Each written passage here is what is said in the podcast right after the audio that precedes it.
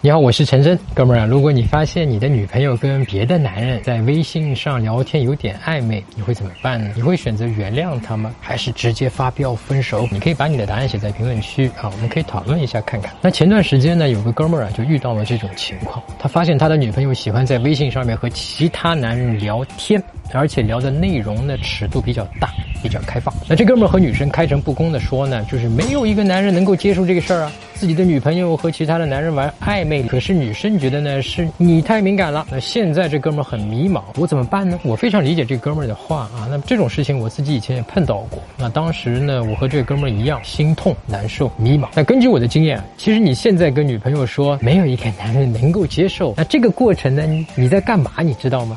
你在跟他讲道理。我的经验是完全没有用。记住啊，爱情是不能讲道理的，在爱情前面去讲道理。去说教一点用处都没有。你要做的是摆出你自己的态度。什么叫摆出自己的态度？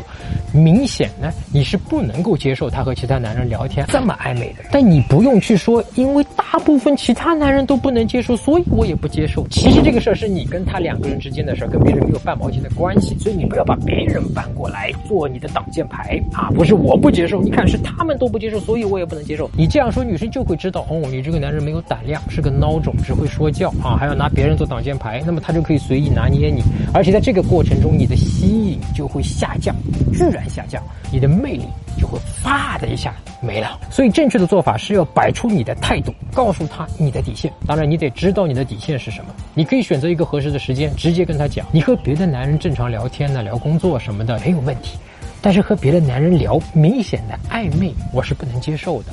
如果再让我发现这个情况，那我们可能就要回到彼此作为朋友的关系。各自安好。当然，你是要认真说这个话，不带任何的威胁。你只是在陈述你对你自己的一个了解，你明白吗？然后最重要的是，你跟女朋友说过这个话之后，你真正的要在行为上去落实。你的行为举止、你的浅沟通都要摆出你的态度，因为女生会试探你的态度，她百分之百会试探你。而且你浅沟通里面表达出来这个信息，比你口头上说的话是更容易让女生信服啊！你对她说话的语气、语调、眼神，包括你当下说话的这个态度，她就能够推断出你的真诚的程度。具体怎？么在浅沟通里面表达出自己的态度，让女生愿意信服你，甚至被你的自信强大所吸引？你可以在微信公众号上面搜索“陈真”，成功的“陈”，真假的“真”两个字儿就是我的名字。